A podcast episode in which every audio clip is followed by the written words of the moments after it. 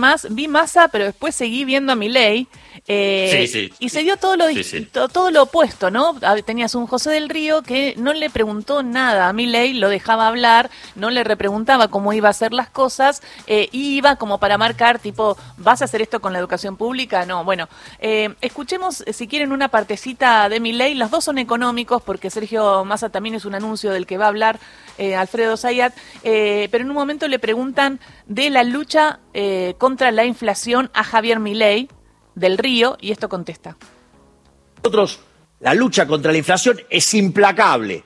El ajuste fiscal para poner las cuentas en orden es implacable, no se negocia. Y después, si querés, pone eh, el cierre del Banco Central. También le preguntan por el cierre del Banco Central, el 7. Cierre del Banco Central, dolarización. No se negocia la- el cierre del Banco Central. Eso en es un- decir, robar está mal. Por lo tanto, el, el Banco Central se cierra. Eso es en un periodo eh, largo, en un periodo corto. Lo, lo vamos a tratar de hacer lo más rápido posible. Bueno, este era Javier Milei. eh, hay más partes, después las compartimos, pero también eh, Sergio Massa le dijo, y le dijo, te voy a dar una primicia en este programa para vos, le dijo a Majul. Y eh, habló de lo que va a pasar con el Fondo Monetario Internacional a fin de mes. Le voy a contar favor, una primicia que lo favor. va a entusiasmar porque puede ser primicia inclusive internacional y A va a engalanar su programa. Muchas gracias. A fin de mes el FMI empieza la investigación sobre la fuga de capitales del préstamo stand-by del 2018 y manda una comisión a la Argentina que va a hacer una revisión sobre eh, el 66% que según la AGN, que es un órgano de la oposición, lo lidera el radicalismo, eh, no se usó para financiar ni hospitales, ni escuelas, ni para resolver la estabilidad económica, sino que se usó para mm, financiar el pago a fondos de inversión BlackRock, Más Templeton, sobre Ashmore. la sequía. Importante este dato que llevaba el candidato. Se ríe. la- Sobre la sequía. Habla de lo que yo quiero. Silencio. Al- Alfredo, eh, ¿vos pudiste Es que fue verla? ¿Escuchaste algo? Sí, lo vi, lo vi, lo vi. vi- hice continuado, digamos. Eh, por ahí estaba con tanta bronca con lo que pasó en Avellaneda que dije, bueno, voy a continuar y voy a seguir con La Nación Más, así termino un día fabuloso. Yo tenía Entonces ganas hice de- continuado. Sí, hice- no, continuado, te- que, te- que vas, que vas juntando así como diciendo, ¿cómo puede ser lo que estoy viendo? ¿Cómo se puede permitir esto? ¿no? Y después también, ¿cómo lo pude dejar en una repregunta? ¿Y por qué no repregunta esto? Y llegó un momento en que yo tuve que apagar la televisión porque quería matar a todos. Las mismas preguntas, las mismas preguntas nos hacíamos los de Racing. Claro, me imagino. Bueno, Alfredo, eh, pero contame un poco qué significa Bueno. esta, esta, este anuncio que, que hizo Sergio Massa en el programa de Luis Majul. A mí me parece interesante contar un poquitito la historia. Muy breve, muy breve, vinculado con este crédito del Fondo Monetario Internacional y ahora con eh, este, este anuncio de Sergio Massa que una comisión investigadora del Fondo Monetario Internacional va a venir a la Argentina a revisar y a investigar qué es lo que pasó. Pues fíjate que lo puso con, con un porcentaje muy preciso, el 66% de ese crédito porque ese número refleja el porcentaje total de los 45 mil millones de dólares que sirvieron para financiar la fuga de capitales de grandes fondos y bancos de inversión internacionales. Entre ellos, que menciona Sergio Massa, es Templeton BlackRock, eh, PIMCO y yo te incluyo el JP Morgan. Eh, ¿Por qué? Eh, el Fondo Monetario Internacional vendrá, por ahí llega a la, a la revisión, va a terminar y ya si lo si avanza en ese en esa investigación va a decir, bueno, lo que hizo el Fondo Monetario está mal.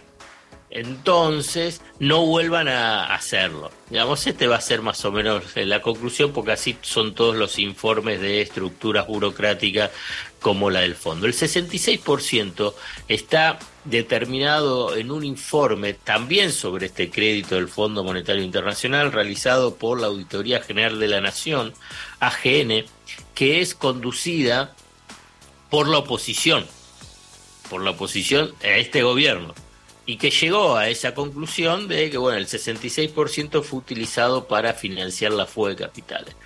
Dicho así, sin el contexto que ahora rápidamente te voy a historizar, eh, queda como si bueno, vino el crédito y se fueron y esos dólares entraron y, primero y, y rápidamente se fueron al exterior y bueno, y esto es por la liberación del mercado de cambio y porque eh, los de Macri son malos y listo. Y entonces queda así. Pero a mí me parece importante tratar de entender, digamos, cómo es ese recorrido.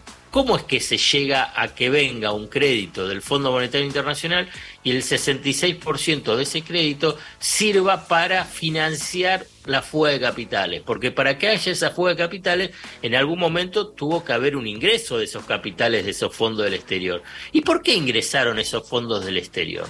Y acá viene el punto inicial que me parece es clave para tratar de comprender esta historia. El gobierno de Mauricio Macri en diciembre del 2015 inaugura su gobierno diciendo liberamos el mercado de cambio. Es la famosa mega devaluación que hizo Alfonso Pratgay como ministro de Economía y a la vez la liberación de que puede ingresar y, y salir los capitales sin ningún tipo de control. Punto uno. El punto dos, y aquí es la clave y es para entenderlo, y si no queda claro voy a insistir una y otra vez, el Banco Central, con Federico Sturzenegger como presidente del Banco Central, toma una medida que modifica la posibilidad de quienes pueden comprar las LEVAC. Las LEVAC son las hoy las LELIC, ¿no? Las LEVAC era el dinero que tenían los bancos de los depositantes, ese dinero de los depositantes iban al banco central, era un instrumento de regulación monetaria, de la cantidad de dinero que había en el mercado. ¿Qué es lo que hace con una tasa de interés muy alta?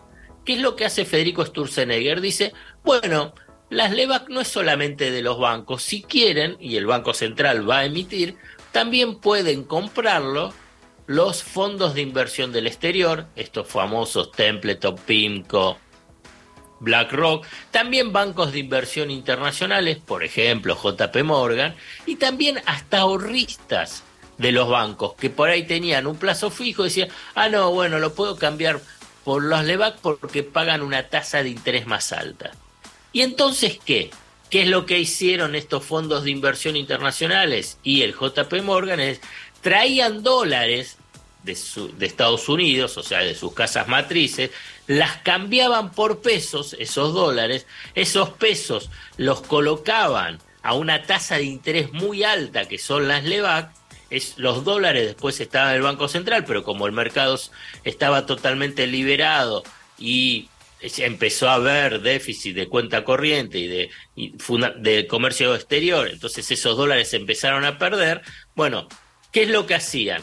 Colocados en la LEVAC y en dos años conseguían una ganancia en dólares del 40%. En ese momento la tasa de interés internacional en esos años era del 0, del 1, del 1,5% Imagínate, anual. Imagínate. Ve, ve la, la- la- la magnitud de lo que es lo que se llama bicicleta financiera. En, la terminología de los financistas es el carry trade. Bueno, bicicleta financiera. Pero, ¿qué es lo que pasó en el primer trimestre del 2018?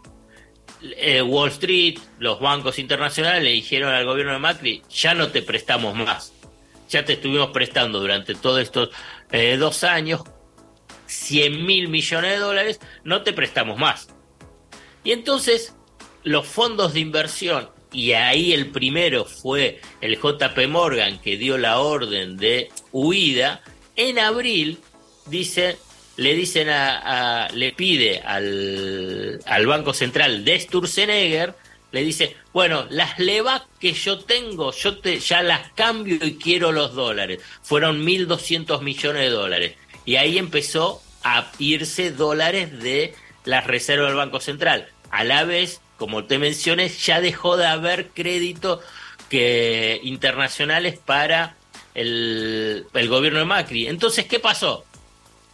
Desesperado, el gobierno de Macri, ¿qué es lo que fue? Fue abrazarse al Fondo Monetario Internacional de Christine Lagarde y Donald Trump, ¿no? Que fue el que le dijo, bueno, denle los 45 mil millones de dólares.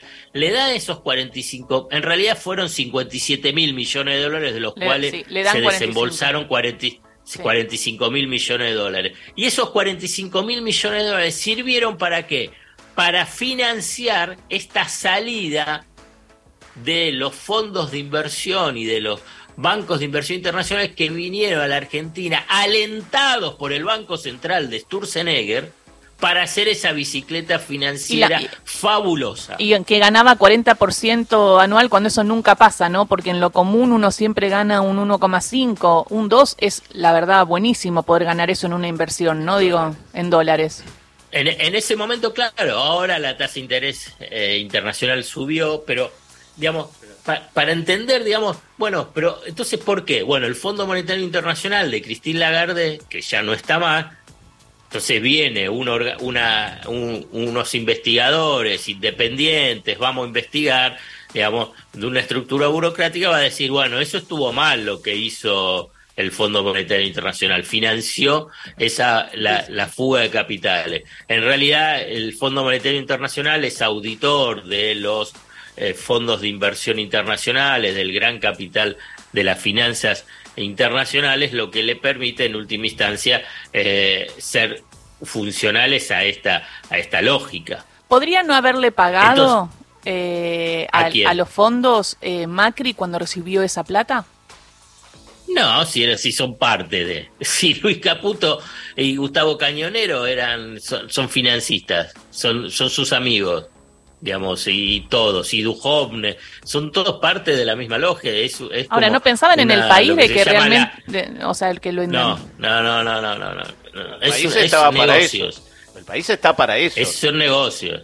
Pues, son negocios y entonces, pero ahí lo que viene, y pre- precisamente por ahí ahora te puedo, se pu- pu- te puedo responder mejor esta, este interrogante que tenés, Gise. Digamos, Federico Sturzenegger, el que yo te mencioné, que hizo todo esto, fíjate que hoy es el candidato a ministro de Economía de un eventual gobierno de Javier Milei puesto por Mauricio Macri Ay, Dios. como te das cuenta, este es todo el recorrido. Entonces vos decís, ¿y pero por qué? ¿Podían, haber, podían haberlo frenado? No, si son parte de, de esa misma lógica.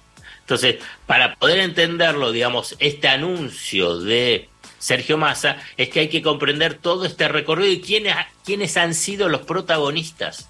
¿Quiénes han sido los protagonistas de eh, la bicicleta financiera, del crédito del Fondo Monetario Internacional y ahora que se presentan que van a venir a solucionar teóricamente la crisis argentina, los que han provocado una situación dramática y fundamentalmente a partir de este crédito con el Fondo Monetario Internacional, que, eh, que sirvió para que, para que puedan hacer negocios sus propios amigos y además los que eh, durante los primeros dos años financiaron eh, al gobierno de Macri.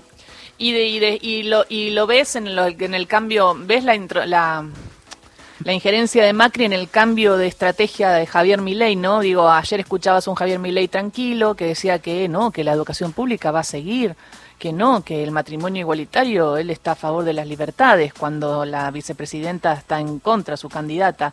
Eh, entonces es como muy... eh, es, es para estudiar realmente el cambio de Javier Milei con, con, con, con las ganas de, o sea, solo para ganar, pero no sabemos qué va a hacer. Yo creo que va a hacer lo que había dicho que iba a hacer antes, ¿no? Que significa destruir Sí, pero sí, lo porque, mira, la verdad es como verlo en detalle ese, ese reportaje, porque como le dice, yo estoy a favor de la educación pública. Después de decir lo de educación pública, explica su lógica que eh, es que la educación pública no tiene que estar.